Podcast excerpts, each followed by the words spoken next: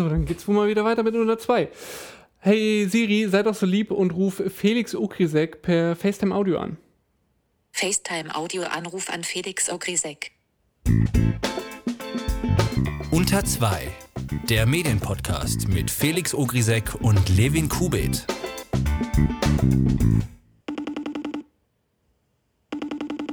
Hallo, hallo. Felix, bist du's? Äh, ja, Levin. Lang, Hey. lang war's her. Okay, ehrlich gesagt nicht so lang. Wir haben gestern sieben Stunden telefoniert. Aber wir haben schon sehr, sehr lange nicht mehr gepodcastet. Ja, das ist richtig. Die äh, Sommerpause ist unfreiwillig ein bisschen länger geworden. Warte mal, wann haben wir aufgehört? Äh, Im Juni. Juni, Juli, August, Ich September, Oktober, November. Das sind fünf Monate Sommerpause. Und damit immer noch kürzer als die der Heute-Show. Ja, wir sind, wir sind zurück. Aber es wird sich einiges ändern. Erstmal, wie ihr seht, heute ist Montag, nicht Sonntag. Unter zwei wird es immer montags kommen und nicht jeden Montag, sondern alle zwei Wochen. Also der Rhythmus ändert sich auf alle zweiwöchentlich. Dafür werden die Folgen, wird äh, stecken wir mehr Aufwand rein, mehr Recherche, mehr Analyse und es wird mehr Interviews geben. Das hat einen Grund, nämlich, ja, ich schaue auf meine Uhr, die Zeit. Genau, denn der Felix äh, hat den äh, Sprung in die große, weite Welt geschafft und lebt jetzt das Leben äh, eines Vollzeitangestellten. Ich bin jetzt Volontär bei der Stuttgarter Zeitung und das ist jetzt auch der Dauerdisclaimer für jetzt bis in alle Ewigkeit dieses Podcasts. Äh, die, die, Stuttgarter Zeitung ist Teil der Südwestdeutschen Medienholding. Äh, und wenn ihr wissen wollt, in welche medialen Verstrickungen ich grundsätzlich verwickelt sein könnte, dann geht auf swmh.de und schaut euch dieses Firmenkonstrukt an. Ähm, das ist die Süddeutsche zum Beispiel, das ist der Werben und Verkaufen Verlag. Ähm, also all diese Sachen, da könnte ich jetzt vielleicht kompromittiert sein. Wir werden das natürlich äh, immer ganz transparent auch nochmal, wenn da ein Interessenskonflikt bestehen sollte, das kennzeichnen und wenn er besteht, werde ich das dann übernehmen ähm, mit der Moderation zu diesen Teilen, zu dieser Kritik oder zu was wir halt dann thematisieren, damit Felix da nicht seine voreingenommene Meinung mit reinnimmt. Das haben wir auch schon so in der Vergangenheit gehandelt, als irgendwie, ähm, als wir mit mit dem Chefredakteur von der, ähm, äh, von der Schwäbischen Zeitung gesprochen haben, hat Felix das gemacht, weil ich da mal angestellt war und so weiter. Aber eins steht natürlich fest, die Stuttgarter Zeitung ist super. Das lassen wir jetzt einfach mal so stehen, Felix. Fangen wir an, würde ich sagen. Wir haben einiges vorbereitet. Es wird, glaube ich, eine sehr lange Sendung. Ich möchte dich erstmal davor fragen, nutzt du Snapchat noch, Felix? Äh, nee. Ja, so lautet wohl auch die Antwort von, von vielen JournalistInnen, weswegen oft die Behauptung rumgeistert, Snapchat sei tot. Ich kann mich auch noch sehr gut erinnern, daran erinnern, als ein Chefredakteur einer Tech-Medienseite, also jemand, der sich eigentlich gut damit auskennen müsste, mich vor eineinhalb Jahren auf der Aftershow-Party der Republika fragte, ob überhaupt noch irgendwer Snapchat nutze. Mm, Ich erinnere mich auch noch an einen Tweet von Richard Gutjahr, der vor ein paar Jahren geschrieben hat, Journalisten und eure Eltern sind auf Snapchat, damit ist die Plattform jetzt tot. Ja, aber die erst jüngst veröffentlichte ARD und ZDF Online-Studie gibt dafür vielleicht besser Auskunft. Denn 5% der Gesamtbevölkerung nutzen Snapchat täglich. Das klingt jetzt erstmal wenig, wenn man das allerdings mit anderen Netzwerken vergleicht, ändert sich die Perspektive. Instagram wird von 13% der Gesamtbevölkerung täglich genutzt und Twitter von, äh, naja, 2%. Und hat da mal jemand gefragt, ob die tot sind? Snap Inc., das ist die Mutterfirma von Snapchat, konnte auch jüngst erste Erfolge in seiner Quartalsbilanz feiern. Im dritten Quartal konnte Snapchat 7 Millionen neue NutzerInnen gewinnen und hat damit nun 210 Millionen insgesamt. Und auch die Einnahmen gingen um 50 Prozent nach oben von 298 auf 446 Millionen US-Dollar. Und der Verlust, der reduzierte sich von 227 Millionen Dollar im Vorjahresquartal auf, 800, no- äh, auf 98 Millionen Dollar. Und wie Snap Inc. Geld verdient, das erklärt der Geschäftsführer Evan Spiegel im Interview mit The Atlantic. So we, we have two uh, sort of main platforms that we've created over the years. One is a content platform where people create uh, snaps, um, and stories, and then you know also publishers, and now uh, you know even have shows uh, like NBC has a great show called Stay Tuned, and we sell ads uh, in between uh, those those pieces of content. And we also have an augmented reality business. When you use our camera, you can use all of these different AR lenses. That's how we talk about them, and uh, people can sponsor those lenses so they appear higher up uh, in, sort of our, our list of our list of AR experiences. Aber kommen wir nochmal auf die ARD ZDF Online-Studie zurück. Mit Blick auf die Kernzielgruppe von Snapchat, den 14- bis 29-Jährigen, sieht man, dass 36% der Jugend Snapchat mindestens monatlich nutzt. Bei Instagram sind es zwar 62%, also fast doppelt so viele, aber es gibt einen entscheidenden Unterschied hinsichtlich der sich auf den Plattformen tummelnden Medienwelt. Und dem wollen wir uns heute in dieser Ausgabe von Unter 2 widmen, denn in Deutschland setzen gleich fünf große Medien auf Snapchat und stecken dort teils mehr Mühe rein als in ihre Instagram-Arbeit. Hinzugekommen sind dieses Jahr noch zahlreiche Snapchat-Shows von deutschen Medien. Wir haben für diese Sendung mit einigen der Publishern gesprochen. Sowohl mit den Verantwortlichen von Bild und Bunte haben wir über ihre Erfahrungen gesprochen, als auch mit Marspet Movsisian, den wir aus Gründen einfach nur mit seinem Vornamen Marspet ansprechen. Er managt jetzt die Snapchat-Show Reporter vom WDR. Spiegel Online, mit denen wir sehr gerne auch gesprochen hätten, lässt ausrichten, dass es zeitlich nicht passe. Man solle sich gern später im Jahr oder nächstes Jahr wieder melden. Unseren Fragenkatalog ließ Spiegel Online unbeantwortet. Sky Sport stand für ein Interview ebenso nicht zur Verfügung, beantwortete aber einen Teil der Fragen schriftlich. Von Wise, die sich eigentlich zu einem Interview bereit erklärt haben, haben wir dann auch nichts mehr gehört. Von Promiflash haben wir ebenso keine Antwort erhalten. Promiflash hatte eine Snapchat-Show angekündigt, bisher ist der Channel aber leer. Sehr gern hätten wir auch mit Z, dem jungen Angebot von Zeit Online, gesprochen, da äh, Z die Snapchat-Shows eine Zeit lang ausprobiert haben, sich dann aber wohl doch dagegen entschieden haben und das wieder beendet haben. Aus zeitlichen Gründen hat auch Bento abgesagt und unseren Fragenkatalog unbeantwortet gelassen. Snapchat sei tot. Das hört man wie gesagt oft, aber was sagen denn diejenigen dazu, die tatsächlich täglich damit arbeiten? Morten Wenzek ist verantwortlicher Redakteur neue Plattformen und Social Media bei Bild und er widerspricht der These. Nein, Snapchat ist auf jeden Fall nicht tot. Wir lesen zwar die gleichen äh, Medienblogs, die alle lesen. Dort lesen wir auch, dass Snapchat tot sei. Zumindest lesen wir das sehr häufig. Dann gucken wir uns aber unsere Zahlen bei uns im Analytics-Dashboard an und müssen feststellen, nein, Snapchat ist alles andere als tot. Ähm, die Zielgruppe, die wir dort ansprechen wollen, erreichen wir und das mit sehr großem Erfolg und das seit äh, knapp zweieinhalb Jahren. Damit sind wir auf Publisher-Seite super happy. Sowohl Thomas Brinkmann, Social Media Manager bei bunte.de, als auch Marspad vom Funkformat Reporter würden dem wohl inhaltlich zustimmen und sind mit Verweis auf Nutzerzahlen und User-Feedback derselben Meinung. Aber fangen wir doch mal ganz von vorne an.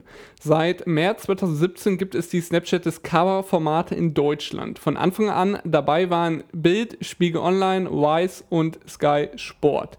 Sieben Monate später hat sich auch Burda mit bunte.de dazu gesellt. Aber lass uns noch weiter vorne anfangen. Mal so ganz basic für die, die es schon wieder vergessen haben. Was ist Snapchat überhaupt? Wie ist das aufgebaut? Wer Snapchat öffnet, sieht als erstes, was die Kamera sieht und wenn man Pech hat, ist das das eigene unvorteilhafte Doppelkinn.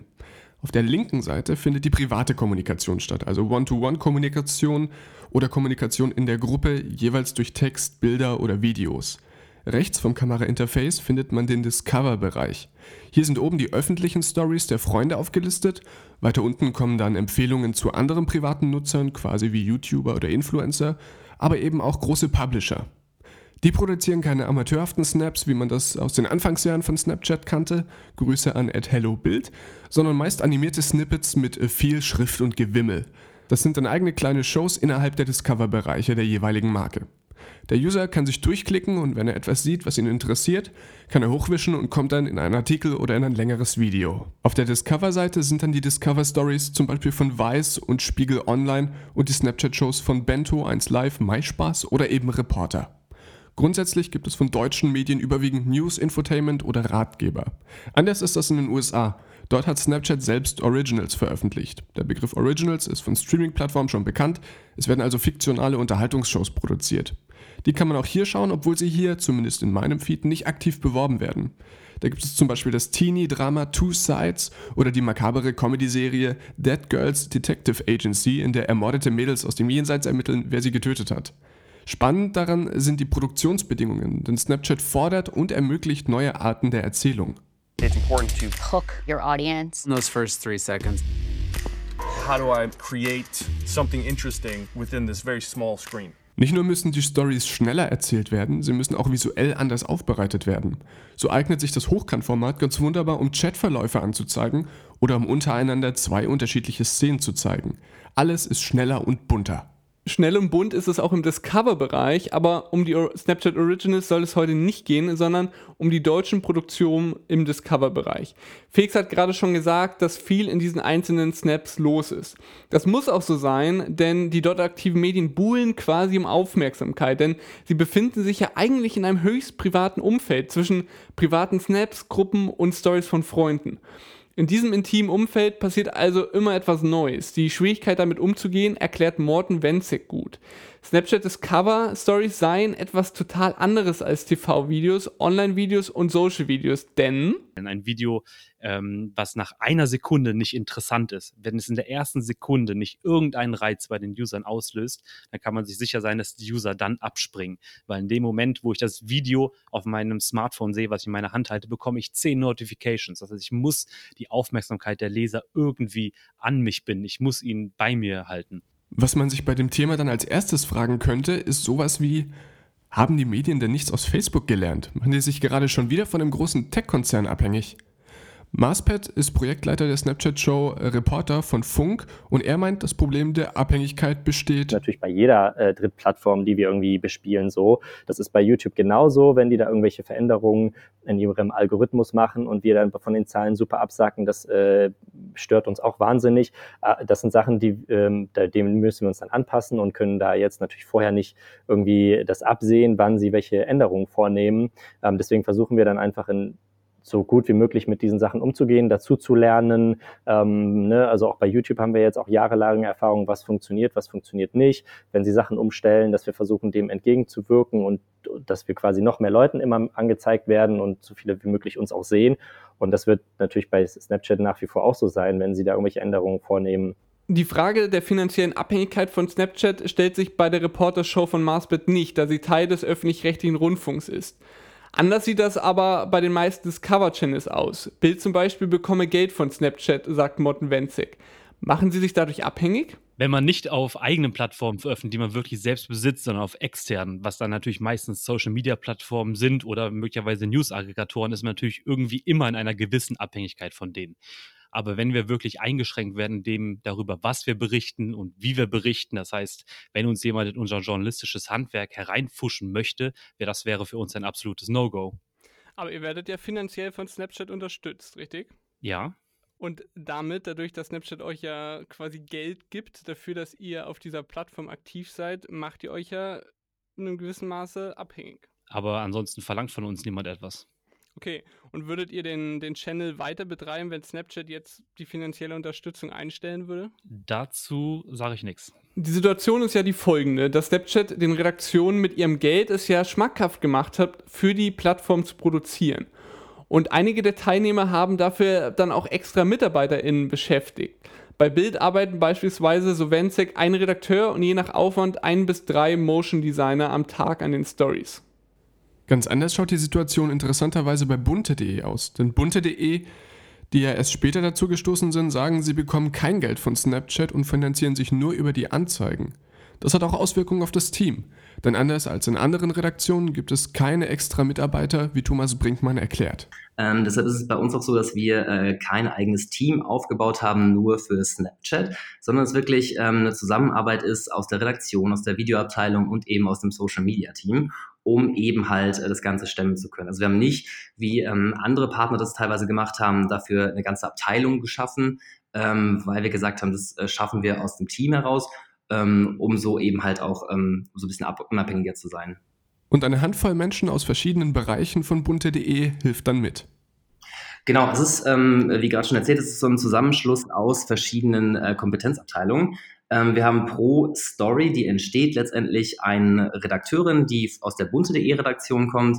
Dann haben wir eine Motion Designerin, die im Videoteam bei uns aufgehängt ist, sowie einen Social Media Manager, der ähm, ja quasi als Ansprechpartner über allem ist und dafür sorgt, dass alles ähm, zusammenarbeitet und dass die Story tatsächlich dann äh, online gehen kann. Sky Sport möchte sich übrigens nicht dazu äußern, ob sie Geld von Snapchat bekommen. Aber wieso haben sich eine Handvoll Redaktionen dazu entschieden, Content für und auf Snapchat zu produzieren? Wie kam es dazu? Wir waren schon, bevor wir als ähm, offizieller Medienpartner von Snapchat gestartet sind, auf Snapchat mit einem sogenannten Organic Account. Das ist ein Account, den quasi sich jeder dort anlegen kann und haben dort erste Gehversuche auf Snapchat gemacht und haben versucht, wie kann denn Journalismus, wie kann denn digitales Storytelling in Hochkant, in 9 zu 16 Videos, in zehn Sekunden funktionieren. Und aus diesen Erfahrungen haben wir dann geschöpft und konnten eben ähm, auch unseren Publisher-Account auf Snapchat launchen. Und für uns ist es so attraktiv, ähm, auf Snapchat zu sein, ähm, weil die Marke Bild vielleicht ein altes Image hat, vielleicht ein bisschen eingestaubt ist und Schwierigkeiten darin hat, neue Leute zu gewinnen. Weil die junge Zielgruppe es nicht eigen hat, wie vielleicht unsere Elterngeneration eine URL in den Browser einzugeben, sondern sie konsumieren die Nachrichten im Social Media Umfeld. Das heißt, dort, wo sie sich sowieso bewegen. Auf Instagram, weil sie dort Bilder posten, Bilder liken, Stories machen. Auch auf Snapchat, weil sie dort mit ihren Freunden eben schreiben. Und deswegen ist es für uns ganz wertvoll, eben dort auch präsent zu sein und dort unsere Nachrichten eben zu publizieren, um dort die Zielgruppe anzusprechen. Unsere Zielgruppe ist zu über 90 Prozent unter 24 Jahren alt, zu über 50 Prozent unter 18 und überwiegend weiblich. Und diese Demografie an Usern sprechen wir nirgends an, auch nicht auf Instagram. Wenzek spricht hier also vor allem die für die Medienmarken interessante junge Zielgruppe an, die über Snapchat erreicht werden kann.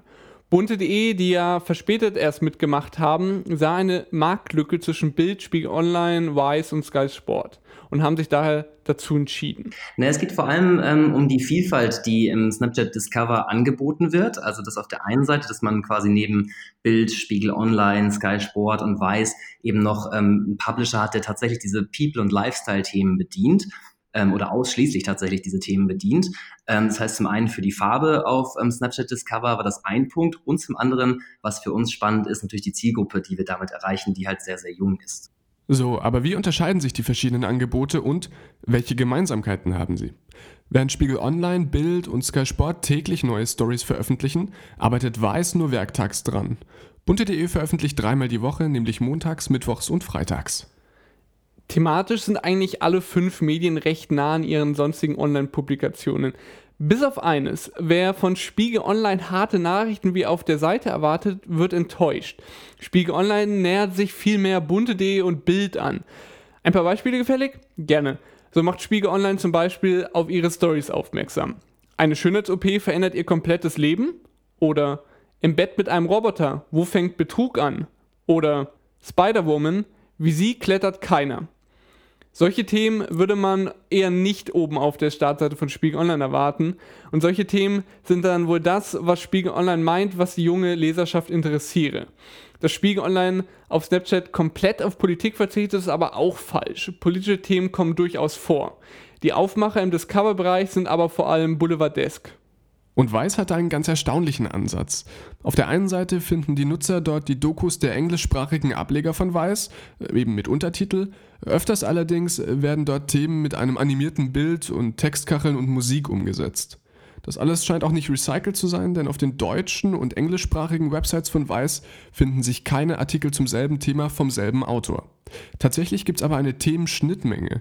In der Vice-Story ging es unlängst um jemanden, der sich nur von Fleisch ernährt und auf der Website wurde eine Kurzreportage über eine zweite Person veröffentlicht, die das ebenfalls tut und zum Beispiel zwei Päckchen Hack am Tag isst, roh. Beides wurde aber unabhängig voneinander produziert und ist in diesem Sinne doppelte Mühe. Und Sky Sport heißt zwar Sky Sport, es könnte aber auch Sky Fußball heißen. Etwas anderes als Fußball gab es zuletzt Mitte Oktober, da ging es um den Ironman. Ansonsten zeigt Sky Sport im Grunde hauptsächlich Highlights aus Fußballspielen der Premier League, Champions League oder vom DFB-Pokal. Und das in bis zu 20 Snaps. Die Videos sind quadratisch in der Bildmitte, oben werden die Logos der Vereine eingeblendet, sodass jeder Fan sich zu seinem Verein durchklicken kann. Ein bisschen Unterhaltung gibt es dann allerdings auch noch, zum Beispiel die süßesten Sportlerpärchen. Bei bunte.de will man dem User ein Gesamtergebnis liefern, erzählt Thomas Brinkmann. Thematisch geht es dann rund um Promis, Sternchen und Fashion, Fitness und emotionale Inhalte. Die Aufmache ist wie bei bunte.de auf der Seite und im Heft sehr wild an den Haaren herbeigezogen und sehr spekulativ. Wir wollen aber an dieser Stelle nicht auf die Art der Aufmache eingehen, auch wenn es da massiv Kritisierungspotenzial gäbe. Da machen wir, das machen wir deswegen nicht, weil es halt ganz bunte betrifft. Bunte.de veröffentlicht nämlich ihre Texte nahezu eins zu eins auf Snapchat. Wir grüßen an dieser Stelle stattdessen die lieben Kollegen von Übermedien, die mit ihrer Rubrik Schlagzeilen basteln regelmäßig die Absurdität von Boulevardjournalismus aufzeigen. Ich habe mir in der Vorbereitung aber auch mal die Mühe gemacht und einige bunte.de Meldungen zurückrecherchiert und das ist wirklich faszinierend, wie man da Anführungsstriche unten recherchiert, Anführungsstriche oben. Aber das würde jetzt hier den Rahmen sprengen. Interessant ist bei bunte.de aber, dass sie tatsächlich eigene Texte für Snapchat schreiben. Zumindest behauptet das Thomas Brinkmann. Verifizieren können wir das nicht, da, wie Brinkmann gleich erklären wird, die Artikel parallel trotzdem auf bunte.de veröffentlicht werden. Also die Artikel, die für Snapchat entstehen, die werden extra für Snapchat geschrieben und konzipiert.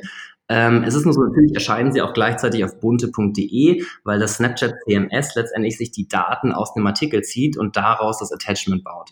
Das heißt, jeder Artikel, der bei Snapchat ist, ist automatisch auch auf bunte.de.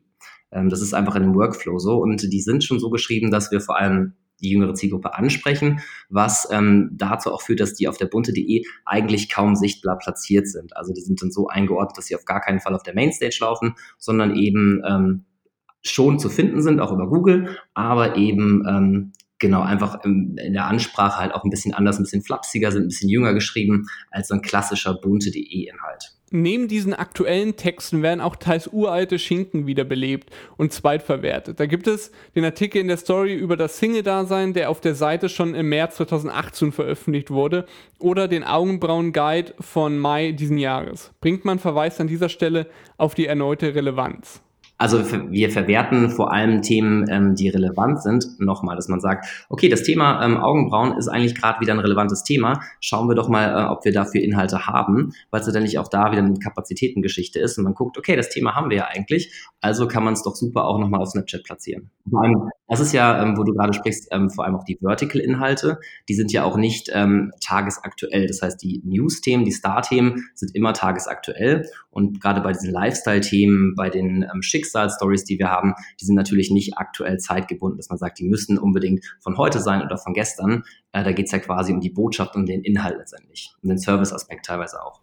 Auffallend ist bei bunte.de auf jeden Fall, dass die Texte teils extrem lang sind. Bei Bild findet man überwiegend aktuelle Texte, laut Wenzek 99,9%. Ich habe einige der Texte geprüft und bin auch auf keinen wirklich alten gestoßen. Allerdings handelt es sich bei Bild tatsächlich einfach um die Bild.de Texte. Sie werden also nicht zielgruppengerecht umgeschrieben. Das ist etwas, was man ja durchaus erwarten könnte, wenn man als Medienmarke eine wesentlich jüngere Zielgruppe ansprechen möchte. Für Morten Wenzek ist das aber eher überflüssig. Wir verändern die Artikel nicht, die wir auf Snapchat haben. Die einzige Sache ist, die wir ändern, ist, dass wir Siezen zu Duzen verändern, weil wir der Meinung sind, dass wir Nähe zu den Usern aufbauen wollen, deswegen nicht unnötig von oben herab reden wollen. Wir möchten niemanden siezen. Das ist auch das Feedback, was wir aus der Community bekommen haben. Da möchte auch niemand gesiezt werden. Gleichzeitig achten wir darauf, ähm, dass wir den Artikel nicht verändern. Wir sind nicht der Meinung, dass wir in einer einfacheren Sprache reden müssen, weil die Zielgruppe das sehr wohl versteht. Ähm, und das Schlimmste, ähm, den größten Fehler, den man, glaube ich, als Publisher auf Snapchat machen kann, ist, dass man behauptet, von oben herab etwas diktieren zu müssen. Das hier musst du lesen, weil ich bin viel schlauer als du. Das sollte man auf jeden Fall nicht machen. Wenn man jeder selbst in sich hineinguckt, genau so möchte man als Kind nicht angesprochen werden, so möchte, mich, möchte man als Jugendlicher nicht angesprochen werden, auch nicht als junger Erwachsener. Und genau diese Leser konsumieren dort unsere Inhalte. Aber ich liege wahrscheinlich damit richtig, dass ähm, die Zielgruppe von Bild, von der Zeitung und von der Online ähm, eine ältere ist als die von Snapchat Discover. Würde es da nicht Sinn machen, quasi die Artikel irgendwie zielgruppengerechter zu formulieren? Was würdest du denn ändern? Ich weiß nicht, irgendwie die, die Ansprache, ähm, ich weiß nicht, mehr Stichpunkte, das würde ich gerne von dir hören. Hm, nee, ähm, habe ich mit der Antwort eben abgefrühstückt. Wir verändern nichts, ähm, weil wir nicht glauben, dass es nötig ist. Andere Medien tun das allerdings. Spiegel Online zum Beispiel arbeitet in seinen Texten mit sehr viel, sehr, sehr erklärenden Zwischenüberschriften und Bullet Points, die die Situation erklären. Und Stockfotos, meine Güte, sind das viele Stockfotos, die die haben, als wollte man, dass der User möglichst viel scrollen muss. Sky Sport produziert für seine Website Highlight-Videos der einzelnen DFB-Spiele mit Offsprecher. Auf Snapchat aber gibt's in einer Story die Highlights aus allen Spielen komprimiert zu sehen. Und Weiß, naja, die machen viele Dinge anders als andere. Wer sich jetzt also fragt, ob Weiß seine Texte wohl für Snapchat merklich anders aufbereitet, wird enttäuscht. Es gibt nämlich keine Swipe-Up-Texte bei Weiß. Und wir erinnern uns, Geld verdienen Snap und die Publisher mit der Werbung zwischen den Snaps, nicht mit den Artikeln, denn dort lassen sich keine Anzeigen platzieren. Es ist also rein aus finanzieller Sicht gar nicht so blöd, sich den Aufwand mit Swipe-Ups und extra Texten und Videos zu sparen und stattdessen darauf zu setzen, dass die Nutzer die Story durchschauen. Finanziell gesehen sind also die User am wertvollsten, die alle Snaps durchschauen. Blicken wir doch mal auf die Inhalte. Thematisch setzt Bild auf klassische Bildthemen, die aber auch für die Jugend von Interesse sein können. Aber es geht auch um ernstere Themen, wie um eine nepalesische Tempelstätte, in der Tote verbrannt werden, oder wie der Bericht über einen Fall, bei dem eine Familie in einem isolierten Raum gehaust haben soll und eine Sondergruppe der Polizei nun ermittle. Gerade letzteres ist recht interessant und deswegen erwähne ich es hier auch, denn es wirft die Frage auf, ob Bild auf Snapchat nur gratis Texte veröffentlicht oder auch Bild Plus Inhalte. Die Frage stößt bei Morten Wenzig auf Widerstand. Und bekommen Snapchat-Nutzer nur die Gratis-Texte zu lesen oder auch welche von Bild Plus? Da antworte ich auch nicht drauf. Wieso nicht?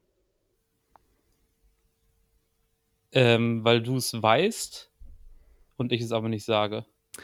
Ja, dann geben wir eben die Antwort. Sie lautet ja. Und das ist tatsächlich interessant, weil es bei Snapchat nicht die Möglichkeit einer Paywall gibt. So finden sich zwar eher selten, aber dennoch ab und zu Bild Plus Inhalte für Umme auf dem Snapchat-Account von Bild. Was Wenzig aber sagt, ist, dass Bild über Snapchat nicht versucht, Bild Plus AbonnentInnen zu gewinnen. Über Facebook, Instagram und YouTube gelinge das sehr gut, Snapchat bleibe außen vor. Das liegt eben daran, weil ein Discover nicht nach draußen, also außerhalb der Snapchat-Welt, verlinkt werden kann. Und auch der Spiegel verwertet teilweise seine Paid-Texte in Snapchat. Dabei werden die Stücke zwar textlich nahezu eins zu eins übernommen, allerdings werden sie für Snapchat aufgehübscht. Textwüsten werden vermieden, indem die kleinsten Aufzählungen zu Stichpunkten werden. Ich finde ja, so wie das der Spiegel macht, irgendwie, der Spiegel schafft es dadurch, einen sehr textlastigen Printartikel weniger schwerfällig wirken zu lassen, obwohl es sich ja immer noch um den gleichen Text handelt. Also einfach durch, die, durch diese Stichpunkte, durch die vielen Überschriften wirkt das in Snapchat schon ja, abwechslungsreicher und irgendwie ja, nicht so bombastisch. Ja, ja, er, er, wirkt zwar weniger schwerfällig, weil diese Inhalte so ein bisschen entzerrt werden, aber ich finde ihn immer noch zäh, weil ich dann eben scrollen muss wie ein Idiot, bis ich durch bin. Das ist natürlich der Kompromiss, den man dabei eingeht. Aber äh, interessant ist auch der optische Charakter der, des Cover Stories. Wise setzt da auf viel Text in den Snaps, während bei Sky Sport zum dem Thema geschuldet viele Videoschnipsel zu sehen sind. Das ist aber bei den restlichen drei Anbietern ganz anders, denn Bild, Spiegel Online und Bunte.de setzen stark auf Schlagzeilen mit animierten Grafiken. Das ist tatsächlich interessant. Es hat sich irgendwie offenbar herausgestellt, dass das die bessere Kommunikationsform ist, man könnte ja auch irgendwie einen Moderator eine, bzw. eine Moderatorin dahinstellen. Ähm, genau, natürlich hat man sich, als man Snapchat gestartet hat, also Ende 2017, überlegt, wie ähm, baut man denn so eine User-Ansprache auf? Wie kann man ähm, die Zielgruppe erreichen? Was, was wollen die eigentlich? Und ähm, so haben wir gelernt, dass vor allem dieses, dieses Look and Feel, was wir jetzt haben, was ja sehr, sehr bunt ist, ähm, mit Emojis wird da gearbeitet. Ähm, man hat ja auch letztendlich gar nicht so viel Platz, weil man nur zehn Sekunden für diesen Top-Snap hat und da natürlich schon ein bisschen äh, die Story erzählen will. Man will den User dazu bringen, dass er hochswiped ähm, und eben von dieser Story überzeugen. Und ähm, deshalb haben wir jetzt die Erfahrung gemacht, dass das Look and Feel, was wir jetzt haben, so das ist, was unsere User eigentlich gut anspricht ähm, was ihnen gefällt. Es ist so ein bisschen bunt, es ist ähm, leicht zu konsumieren, das kann man nebenbei anschauen. Es ist irgendwie auch witzig. Ähm, man kann natürlich auch die Topsnets mit seinen Freunden teilen. Und gerade wenn es ähm, so ein Appeal hat, das ist irgendwie entertaining, ähm, darüber lächle ich vielleicht auch, das ist irgendwie ein cooler Inhalt, dann teile ich den natürlich auch gerne. Und auch anhand der Zahlen wissen wir, ähm, dass das, was wir gerade machen, wie wir es gerade präsentieren, ganz gut ankommt. Es brauche für die Themen keinen Moderator, um die Story zu erzählen, so bringt man. Das wäre auch in 10 Sekunden, die ein Snap maximal dauert, nicht möglich. Die bessere Lösung sei also Bild und Text. Für Bild war es quasi die logische Übersetzung des Bildstils auf 9 zu 16. Wir sehen so aus, weil wir so aussehen, weil wir uns gedacht haben, wie könnte Bild auf Snapchat aussehen? Wie können wir Bild aus dem Bilduniversum, was immer große Buchstaben, große Texte, aber auch starke Bilder. Wie können wir das eben auf 9 zu 16 bringen? Wie können wir das auf dein Smartphone bringen? Und so haben wir uns, ähm, haben wir Bild eben neu gedacht und uns unsere Templates überlegt. In unserer Publisher Story benutzen wir überwiegend keine Moderation, weil wir diesen Teil von journalistischer Darstellungsform dem Bereich Shows auf Snapchat vorbehalten. Über Snapchat Shows werden wir auch später noch ausführlicher sprechen. Bleiben wir aber mal kurz beim Thema Discover. Uns hat bei der Planung dieser Ausgabe von Unter 2 vor allem interessiert, was für Erfahrungen die Redaktionen in der mittlerweile schon etwas längeren Zeit auf Snapchat gesammelt haben. Und äh, bleiben wir doch gerade mal bei Bild. Ich finde, das ist immer so ein bisschen ein äh, Urban Myth ist, dass die junge Generation und allein dieses abfällige Wort die Jungen ähm, würden keine Nachrichten konsumieren. Ich finde, das ist ein ganz großer Trugschluss, der sich in vielen Köpfen von älteren Journalisten festgesetzt hat, das einfach nicht stimmt. Wir haben damit die Erfahrung gemacht, dass wir eben mit Nachrichten, das sind natürlich sowohl Unterhaltungsnachrichten, weil man steht einfach auf die Promis, denen man gerne folgt. Ähm, das zu verleugnen wäre natürlich auch einfach Quatsch. Aber wir sind dort eben auch mit politischen Inhalten, mit newsgetriebenen Inhalten sehr erfolgreich ähm, und haben da ganz verschiedene Herangehensweisen. Wir hatten letztens zum Beispiel in einer monothematischen Story, das heißt, wir haben die zehn Snaps, die wir in einer Ausgabe haben, allein dem Thema des Regenwaldbrands in Südamerika gewidmet. Das war natürlich eine sehr newsgetriebene Story, wo nichts Schönes, nichts Unterhaltenes dran war, was wir eben mit ganz vielen Features verbunden haben, um eben das der Zielgruppe nahezubringen. Und das ist ein, wie gesagt, ein Trugschluss, der sich eben nicht bewahrheitet. Man kann mit Nachrichten in der Zielgruppe erfolgreich sein. Nur weil sie vielleicht nicht die Zeitung lesen und nicht mehr die 20 Uhr Tagesschau schauen, konsumieren sie trotzdem News. Interessant ist auch zu hören, was Bild für Erfahrungen bei der Themensetzung gemacht hat seitdem wir auf Snapchat veröffentlichen, haben wir natürlich einen großen Erfahrungsgeschatz gesammelt, was gut bei der Zielgruppe ankommt und was eben auch nicht ankommt. Ein Beispiel ist Justin Bieber. Ganz zu Anfang war er offensichtlich noch echt der Teenie-Star, der, der ihm einmal angepriesen wird, ähm, dass der die jungen Leute bewegt. Das hat am Anfang auch gut funktioniert. Wir haben super erfolgreiche Titelgeschichten mit Justin Bieber gehabt. Aber seit einiger Zeit, circa seit anderthalb Jahren, ähm, seitdem er auch nicht mehr regelmäßig Musik veröffentlicht, ist er einfach in dieser jungen Zielgruppe auch out. Das ist ein Beispiel, was wir als Erfahrung gesammelt haben. Und was kein großes Geheimnis ist, aber natürlich funktionieren Umweltthemen richtig gut bei dieser Zielgruppe. Das sind die User, das sind die Schülerinnen und Schüler, die raus auf die Straße gehen, für Fridays for Future demonstrieren. Natürlich rennen wir dort offene Türen ein, wenn wir einen Artikel über Grete haben, wenn wir ähm, Tipps zum, zur Müllvermeidung ähm, als Content eben in unserem Channel anbieten. Bei bunte.de musste man erst herausfinden, welche Promis und welche Leute denn bei der jungen Zielgruppe gut ankommen. Ja, wir sind ja jetzt ähm, seit November 2017 dabei und haben jetzt seitdem viele, viele Erfahrungen machen können tatsächlich weil man natürlich ähm, als Redaktion gerade auch am Anfang vor der Frage steht, okay, das ist eine Zielgruppe, die ist jetzt ganz, ganz anders als die Zielgruppe auf bunte.de oder auf äh, zum Beispiel auf unserem Facebook-Kanal, wo man natürlich sich auch erstmal so ein bisschen rantasten muss und schauen muss, okay, was, wie bedient man denn eben so eine junge Zielgruppe? Was, was wollen die? Was sind ähm, da Themen, die funktionieren? Was sind ähm, die Stars, die sie gut finden? Und ähm, deshalb muss man da wirklich äh, sich so ein bisschen rantasten. Das ist Learning by Doing letztendlich auch. Und man muss wirklich ähm, aktiv schauen, okay, das hat performt, das hat nicht performt, ähm, das finden die User gut. Und so weiß man mittlerweile oder wissen wir mittlerweile, ähm, welche Promis oder welche Themen ähm, Garanten dafür sind, dass die User letztendlich hochswipen, dass sie die Inhalte konsumieren und ähm, auch vor allem, wie man den User anspricht. Ähm, das haben wir auch gelernt. Ein solcher Garant ist offensichtlich Bianca Heinecke, bekannt durch ihren YouTube-Channel Bibis Beauty Palace. Wenn man den Snapchat-Account von bunte.de öffnet, ist die Wahrscheinlichkeit nicht gerade gering, dass man irgendwo das Gesicht von Heineke zu sehen bekommt. Das Besondere hier, bunte.de lädt ganze Videos von Baby, Babys Beauty Palace in das CMS von Snapchat. Der Gedanke, dass bunte.de hier für Klicks gegen das Urheberrecht verstößt, kommt schnell auf. Den wischt Thomas Brinkmann aber schnell beiseite, denn laut bunte.de besteht hier eine Kooperation mit Heineke. Bunte.de darf also die Inhalte erneut hochladen. Bianca Heinecke und ihr Management ließen eine Anfrage von uns unbeantwortet. Ob diese Kooperation tatsächlich besteht, können wir daher leider nicht schlussendlich bestätigen. Was aber hat bunte.de von so einer Kooperation?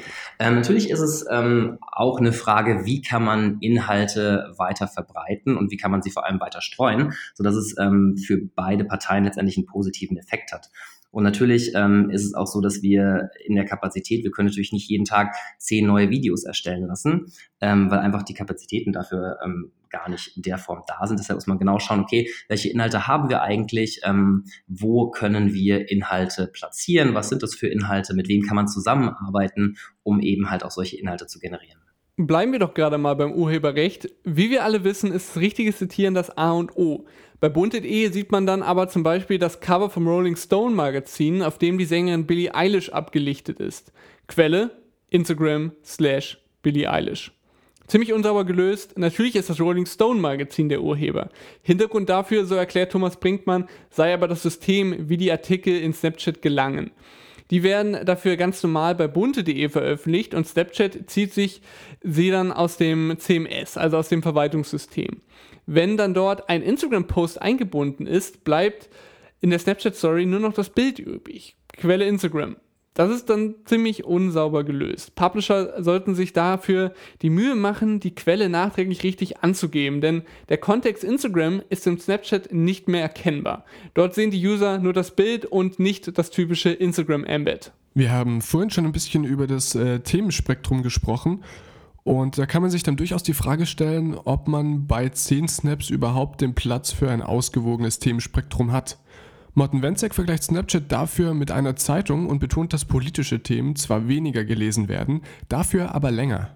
Witzigerweise ist Snapchat, obwohl es das jüngste Social Medium ist, auf dem Publisher in Deutschland veröffentlichen, vielleicht abgesehen von TikTok, wo noch niemand eine richtige Strategie entwickelt hat, ist Snapchat super oldschoolig. Snapchat ist im Grunde wie eine Tageszeitung. Wir haben, wie gesagt, bei uns zehn Snaps mit zehn verschiedenen Themen. Das erinnert sehr stark an eine Printzeitung. Die kommt auch nur einmal am Tag raus. Wir haben eine festgelegte Anzahl von Artikeln, von Videos. Das erinnert schon sehr stark an eine Printzeitung. Wir versuchen da ausgewogen äh, Promi-Content zu liefern, natürlich Geschichten, mit denen wir die User anziehen können, versuchen dann über diesen Hebel auch andere Themen zu setzen. Das kann zum Beispiel politische Sachen sind, sein. Wir versuchen auch immer den Brexit zu erklären, weil die User das möchten.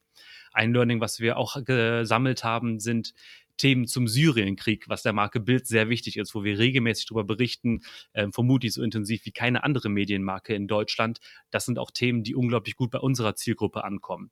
Ich würde lügen, wenn ich sage, dass die User sich da mehr reinswipen als in eine Promi-Geschichte. Das braucht niemand zu glauben. Aber die Lesedauer an diesen Artikeln ist einfach überragend lange.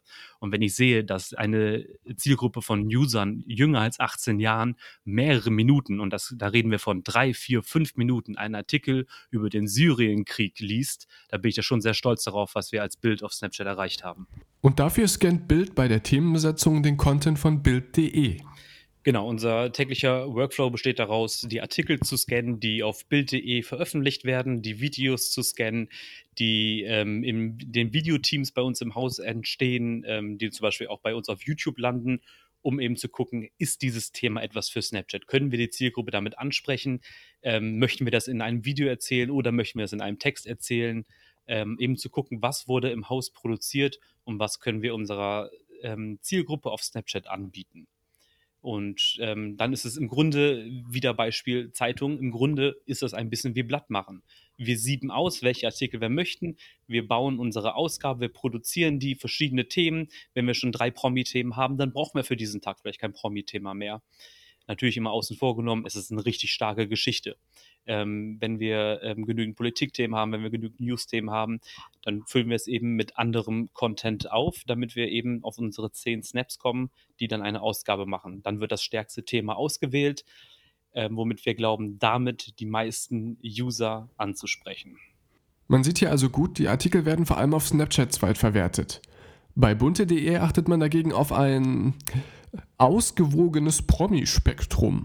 Genau, also aufgrund der Mischung ähm, der Themen, äh, wie gesagt, aus der aus Celebrity News und eben halt Vertical Service Themen, haben wir die ja schon mal grundsätzlich gegeben. Und wir achten schon auch darauf, dass wir möglichst ein gutes Verhältnis zwischen internationalen Promis und eben auch nationalen Promis haben. Das heißt, ähm, dass sowohl eine Bibis Beauty Palace, eine Dagi B mit dabei ist, aber eben halt auch Justin Bieber und Haley Baldwin. Also dass man nicht nur US-Promis abdeckt und dass man eben sich auch so ein bisschen rantastet an ähm, vielleicht neue Gesichter, äh, die da sind, die man vielleicht noch nicht ausprobiert hat. Und man muss natürlich auch mal so ein bisschen testen und gucken, wie kommen die vielleicht bei der Zielgruppe an, werden die was. Ähm, man kann sich auch quasi Celebrities im Endeffekt aufbauen aufbauen und ein bisschen vermehrt über sie berichten, so dass man dem User auch immer wieder was Neues ähm, an die Hand gibt und wieder ein bisschen Vielfalt zeigt, so dass wir nicht immer so um die gleichen Promis letztendlich drehen, sondern eben halt auch sagen, hey, ähm, wie zum Beispiel Billie Eilish, die plötzlich überall war, äh, ist dann natürlich auch ein Thema. Einige der auf Snapchat vertretenen Medien haben auch regelmäßige Kategorien. Spiegel Online zum Beispiel hat standardmäßig in einem Snap in der Mitte drei Kurznews aufgelistet und am Ende der Story noch ein 10-Sekunden-Lacher, einen viralen Hit zum Beispiel.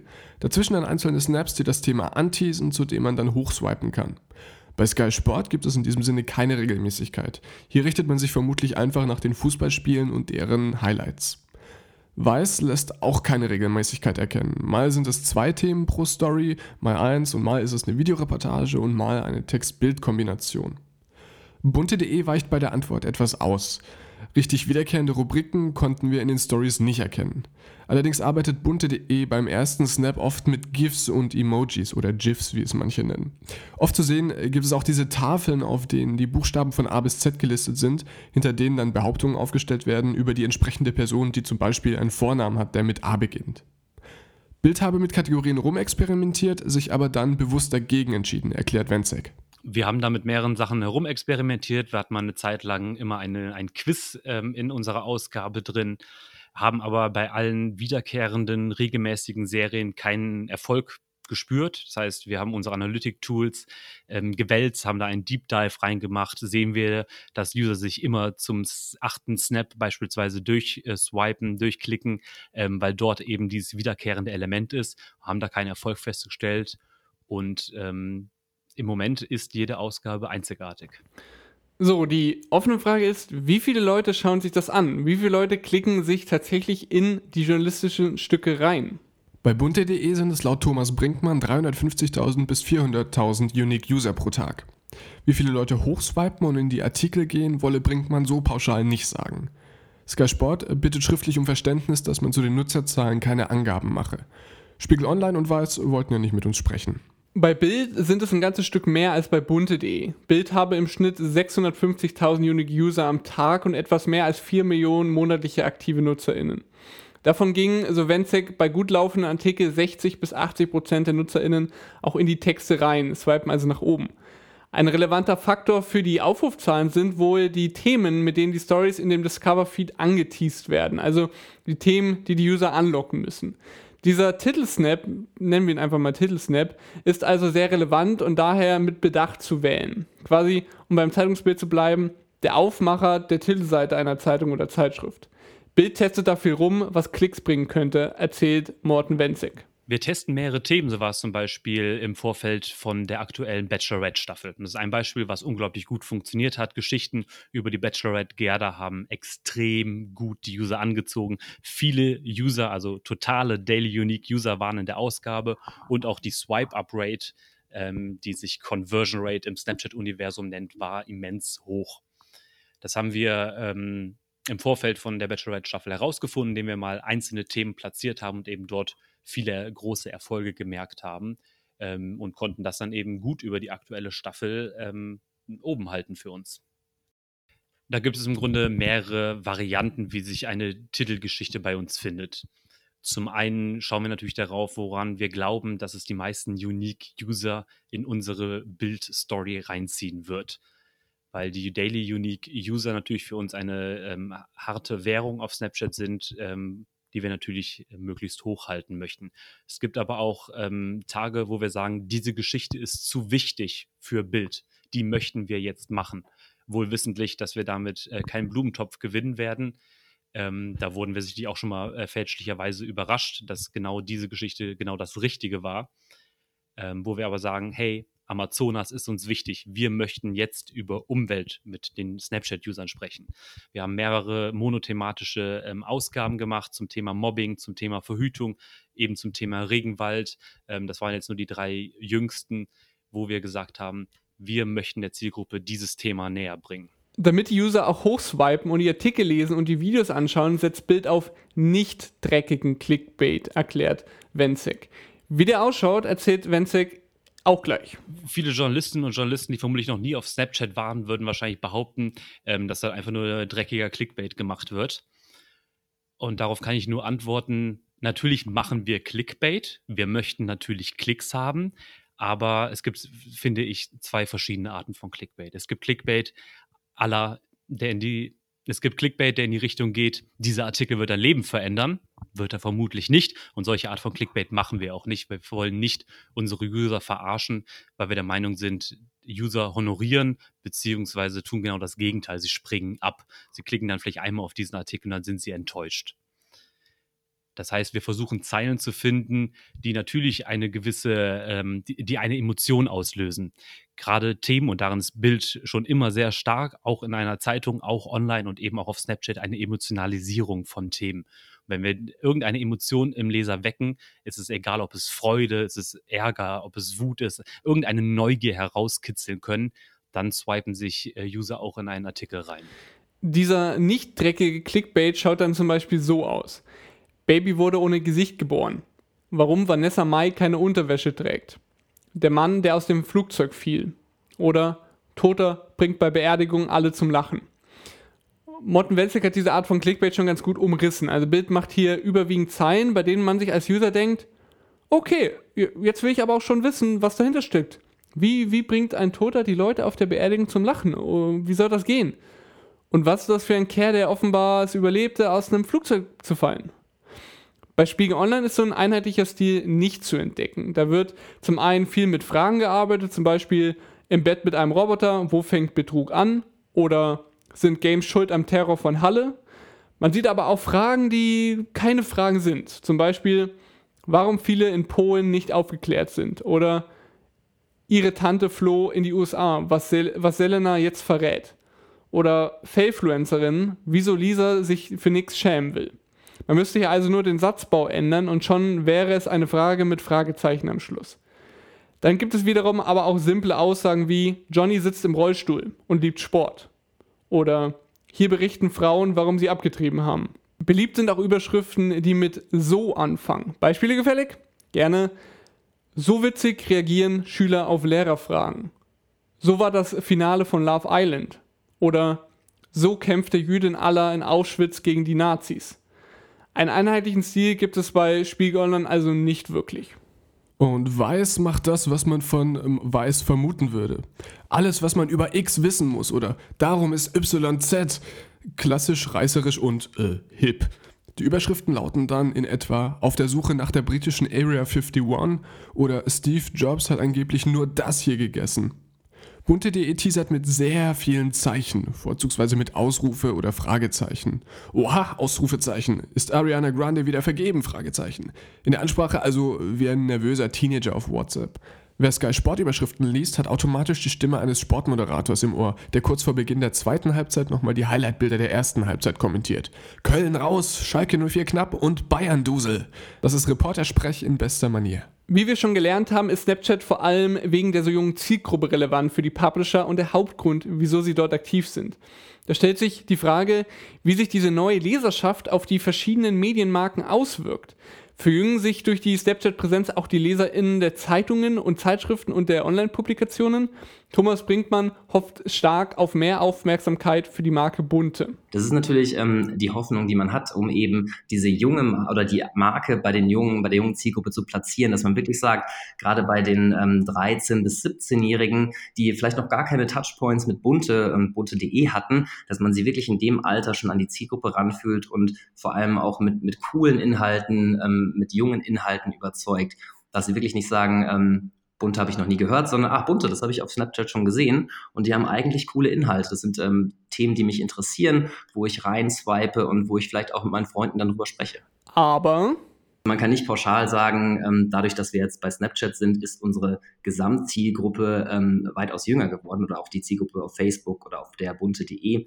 Ähm, das ist schon sehr, sehr konstant. Natürlich glaube ich schon, dass es einen Effekt hat und dass gerade auch die junge Zielgruppe die ähm, vielleicht bei Snapchat ähm, bunte, bunte.de gesehen hat, dann zwischendurch vielleicht auch mal bei Facebook reinschaut oder auch Instagram, wo ja auch große Überschneidungen in der Zielgruppe liegen, dass man da ähm, ja was feststellt, wo Zielgruppen sich letztendlich überschneiden. Also man hofft bei bunte.de eher auf mehr Aufmerksamkeit für die sowieso auf junge Leute ausgerichteten Angebote wie Instagram und Facebook und weniger auf mehr Begeisterung für das Magazin. Und bei Bild hat man den Einfluss auf die Medienmarke gleich versucht zu messen. Wir haben eine Umfrage auf Snapchat gemacht unter unserer Zielgruppe, wie die Marke Bild bei Ihnen ankommt. Ähm, und haben da eben auch ganz tolle Erfolge festgestellt, dass sich eben das Bild, ähm, was äh, unsere Elterngeneration vielleicht von der Marke Bild hat, eben bei der Zielgruppe auch ähm, wandelt. Und dass wir eben ähm, die Userinnen und User an uns binden können ähm, mit ähm, ganz neuen Eindrücken, weil wir ihnen spannenden Content liefern, den sie so vielleicht nirgends anders bekommen und den deswegen bei Bild auf Snapchat konsumieren, ist das ganz toll. Also will Bild gemessen haben, dass sich das vielleicht schlechte Bild von Bild bei der jungen Zielgruppe ändert. Bleiben wir doch gerade mal bei Zahlen und Metriken. Direktes Feedback können Snapchat-NutzerInnen in den Discover Stories nämlich nicht geben. Bleibt also nur der Blick in die Analytics. Neben den schon genannten täglichen und monatlichen aktiven NutzerInnen gibt Snapchat Zahlen, wie lange die Leute in den Ausgaben verbracht haben, wie viele Snaps sie angeschaut haben, wie viele hochgewischt haben und demografische Merkmale. Für Bild sei die Arbeit mit den Zahlen sehr wichtig, sagt Morten Wenzig.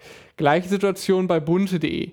Neben den schon genannten Metriken hebt Thomas Brinkmann noch hervor, dass es interessant sei, bei welchem Teil, also bei welchem Teaser die User in die Story eingestiegen sind. Eine, ja, man könnte es tatsächlich so nennen, Einzigartigkeit von Bild ist der Einsatz von Linsen. Kurz zur Erklärung. Snapchat fand ja unter anderem so große Beliebtheit durch die vielen verschiedenen Linsen, angeführt von der wohl bekanntesten, dem Hundefilter. Man kann sich das Gesicht verzerren lassen, einen Elefantenrüssel montieren lassen oder als äh, Katze auf dem Sofa liegen. Den Filter darf man keine zu geringe Rolle für den Erfolg von Snapchat zuschreiben. Denn was schickt ein Mädchen oder ein Junge eher rum? Ein Foto vom Gesicht oder ein Foto vom Gesicht, in dem das Gesicht mit Hundeohren bestückt ist? Wahrscheinlich eher letzteres. Die Filter sind quasi ein Hemmniskiller. Bild dachte sich wohl, da wollen wir mitmachen. Die anderen Redaktionen haben in dem Feld noch nicht experimentiert. Thomas Brinkmann von Bunted.de sagt, er sei noch nicht nötig gewesen. Die Kosten-Nutzen-Rechnung steht hier also im Vordergrund. Brinkmann könne sich eine Linse aber für einen besonderen Anlass vorstellen, zum Beispiel ein Jubiläum. Diese Linsen müssen also erstellt werden und das kostet Geld und ist aufwendig, damit es gut aussieht. Und wieso macht Bild das dann? Snapchat hat für Publisher genau ein Problem. Snapchat ist kein soziales Medium. Natürlich ist Snapchat ein Messenger-Dienst. Die User benutzen Snapchat hauptsächlich, um mit ihren Freunden, ihren besten Freunden, vielleicht mit dem Partner, mit der Partnerin zu kommunizieren. Aber genau diese Möglichkeit gibt es für Publisher nicht. Es gibt keine Kommentarfunktion und es gibt keine Inbox. Das heißt, keine Möglichkeit, direktes Feedback von den Usern zu bekommen oder ähm, irgendwie dort mit denen zu kommunizieren, zu interagieren. Wir haben ähm, wir nennen es immer scherzhaft, wir haben Snapchat gehackt. In Wahrheit ist es ein sehr smoother, sehr cooler, sehr zukunftsweisender Workaround, den wir geschaffen haben.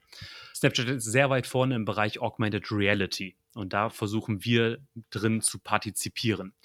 Wir bauen mit unseren Motion Designern zusammen Linsen, Gesichtsfilter. Das heißt, wir machen, wenn ihr so wollt, Journalismus mit Hundefiltern auf Snapchat.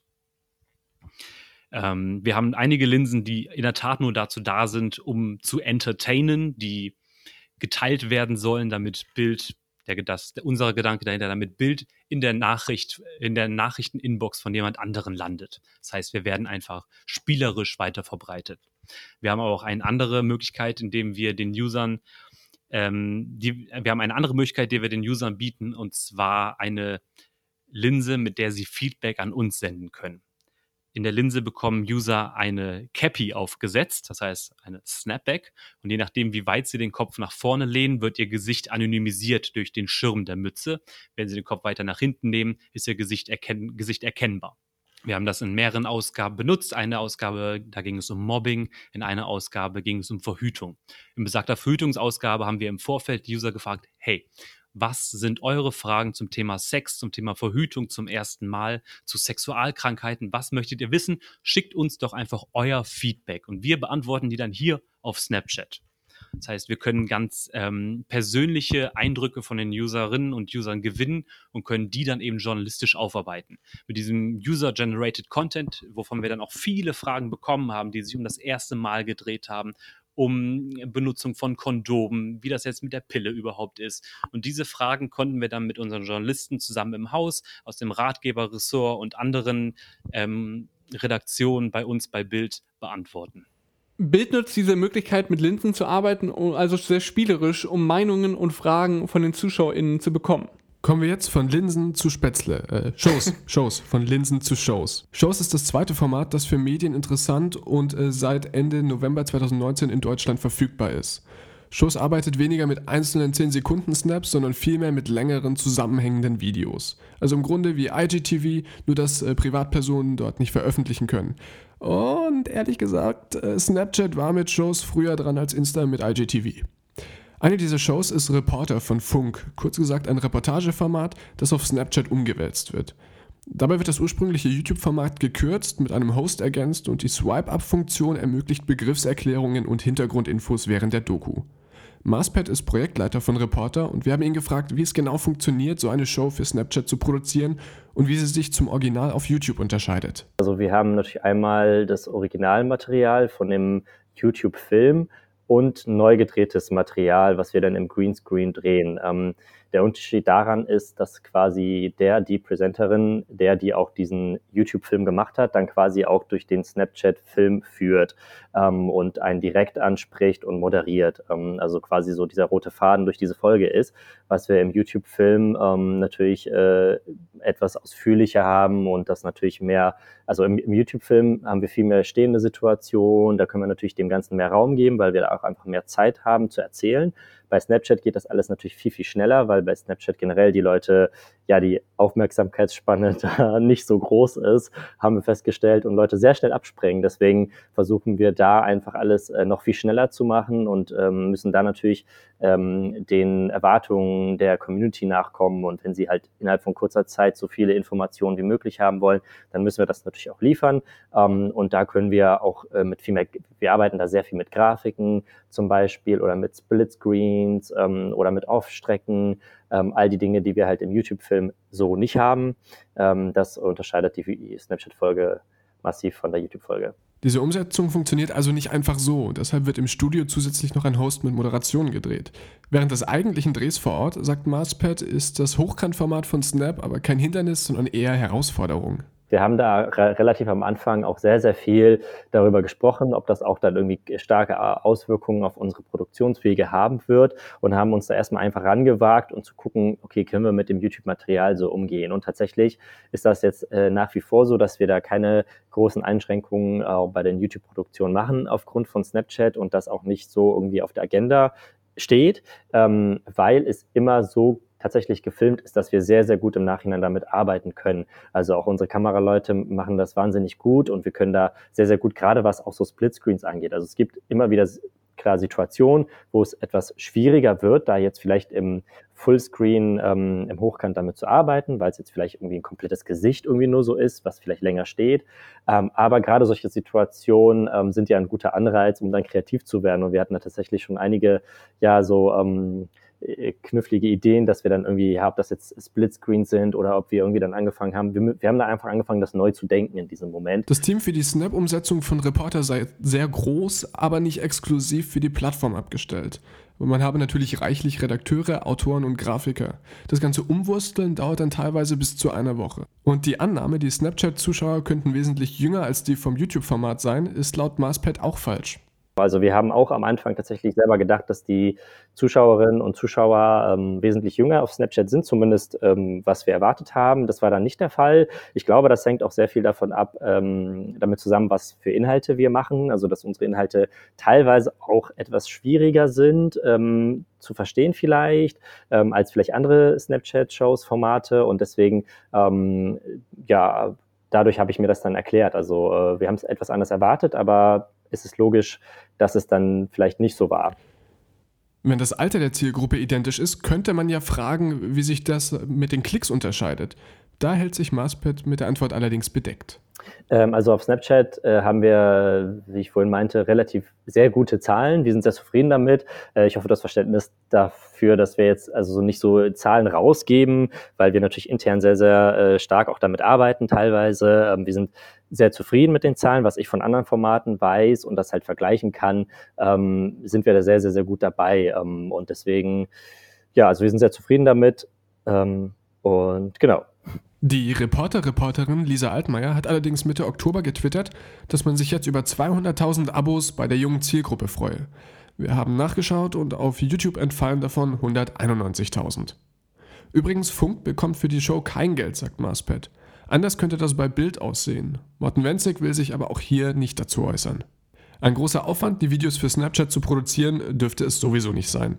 Denn bei vielen Shows handelt es sich lediglich um Zweitverwertungen von anderen vorhandenen Formaten auf anderen Plattformen. So basieren die Bildshows auf Serien, die auch auf YouTube zu sehen sind. 1 Live schneidet den Fragenhagel von 16 zu 9 auf 9 zu 16 und MySpaß schnappt sich Ausschnitte von Comedy-Formaten. Wer allerdings heraussticht, ist Bento und zwar mit Mic Drop. Das ist im Grunde der Kommentar, den man aus den Tagesthemen kennt, aber in cool. Die Show hat einen Host, der mit einer Meinung auftritt und diese dann verargumentiert. Die Videos haben Titel wie Greta Thunberg, das ist eine Scheindebatte oder Raucherpausen sind unfair, mach selbst eine Pause. Die Snaps sind mit Musik unterlegt, untertitelt und bebildern das aktuelle Argument. Ab und zu gibt es auch mal ein Pro-Kontra-Stück, in dem sich zwei Redakteure mit ihren Argumenten abwechseln. Ebenfalls in den Shows vertreten ist theoretisch auch Promiflash. Einen Account haben sie schon, Inhalte noch nicht. Z von der Zeit gab es auch mal, das wurde aber wieder dicht gemacht. Der stellvertretende Redaktionsleiter von Z, Mark Heiwinkel, richtet dazu aus, wir haben gemerkt, dass wir mit diesem Team keine regelmäßige Show stemmen können und unser Engagement an anderer Stelle forcieren wollen. Auf YouTube bringt unsere Zielgruppe mehr Zeit und Ruhe mit. Apropos Zeit und Ruhe. Wir hatten ja vorhin schon so den Vergleich gezogen, IGTV Snapchat Shows, Snapchat Discover, Instagram Stories. Ich habe mich im Vorhinein der Recherche gefragt, wieso Snapchat? Wieso setzt Redaktion jetzt noch auf Snapchat? Und das, das meine ich auch gar nicht aus dem am Anfang dieses Podcasts angesprochenen Behauptung, Snapchat sei tot. Nein, ich habe mir das, habe mich das gefragt, weil Snapchat halt mit 210 Millionen Daily Active User weniger als die Hälfte der NutzerInnen hat, wie Instagram mit ihren über 500 Millionen Leuten, die Instagram Stories täglich nutzen. Beide Zahlen sind weltweit. Man setzt also auf eine Plattform, die weit weniger Leute nutzen als die Konkurrenzplattform. Zudem ja Instagram auch weit mehr Features hat, die auch für Redaktionen von Interesse sein könnten. Irgendwie implementierte Fragetools, Abstimmungen, Quizzes, Live-Videos, IGTV und, und, und. Also wieso trotzdem Snapchat? Marsbit vom Reporter-Format stellt vor allem die höhere Akzeptanz von längeren Stücken auf Snapchat hervor. Also ich glaube, bei Snapchat hat man etwas bessere Möglichkeiten, journalistisch zu arbeiten, einfach weil du da ähm, sehr viel mehr Videomaterial zeigen kannst. Auf Instagram ist das natürlich auch so, gerade durch IGTV. Aber ich habe das Gefühl, das ist bei Instagram noch nicht so ganz angekommen. Morten Wenzig spricht einen sehr interessanten und wichtigen Punkt an wir setzen nicht mit der gleichen Kraft auf Instagram wie auf Snapchat, ähm, einfach nur für den Zweck, dass ähm, wir nicht nur einen großen Account auf Instagram haben möchten, was sehr schön ist, wovon wir aber nicht wirklich etwas haben, sofern nicht die Klicks auf Bild.de stimmen. Ähm, es ist schön, einen Account mit, sagen wir, 100, 200, 500 oder eine Million Followern auf Instagram zu haben. Aber was machst du mit diesen Followern? Instagram bietet Publishern, Medien einfach nicht die Möglichkeit, Geld zu verdienen ähm, weder im Feed noch in den Stories noch auf IGTV.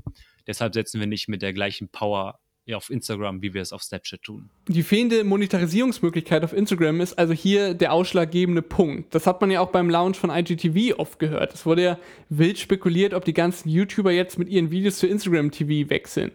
Mittlerweile kann man mit Gewissheit sagen, nope. Auch dafür wird die fehlende Monetarisierbarkeit von IGTV-Videos ausschlaggebend gewesen sein. Interessant ist auch der Punkt, den Thomas Brinkmann anspricht. Er sagt quasi, Instagram brauche nicht so aufwendig produzierte Stories. Man könne sich auch die Mühe für Instagram machen, die man sich für Snapchat macht, aber... Aus unserer Erfahrung heraus braucht es das gar nicht unbedingt. Das heißt, anhand der Zahlen weiß man ja, wie User ähm, Inhalte annehmen und vor allem, wie sie auch die Instagram Story annehmen. Und ähm, deshalb, so wie wir es gerade machen, ähm, performt es für unsere Verhältnisse gut und wir sind zufrieden damit. Ähm, und auch da ist natürlich wieder eine Frage an Kapazitäten, an Manpower.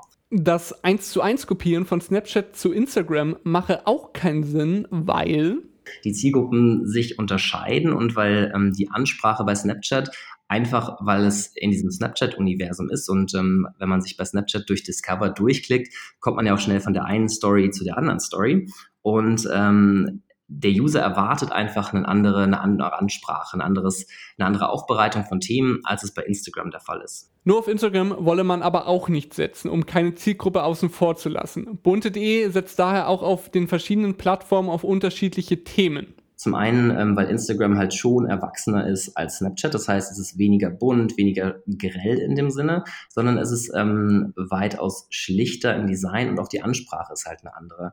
Das heißt, ähm, man bereitet Themen, die ja auch in einem ganz anderen Themenspektrum sind. Also die Prominenten, über die man berichtet, letztendlich unterscheiden sich ähm, signifikant schon zwischen Snapchat und Instagram und Facebook halt nochmal wieder. Deshalb ähm, muss man wirklich ganz, ganz genau schauen, welche Celebrity Stories man wo platziert und wo sie auch gut ankommen.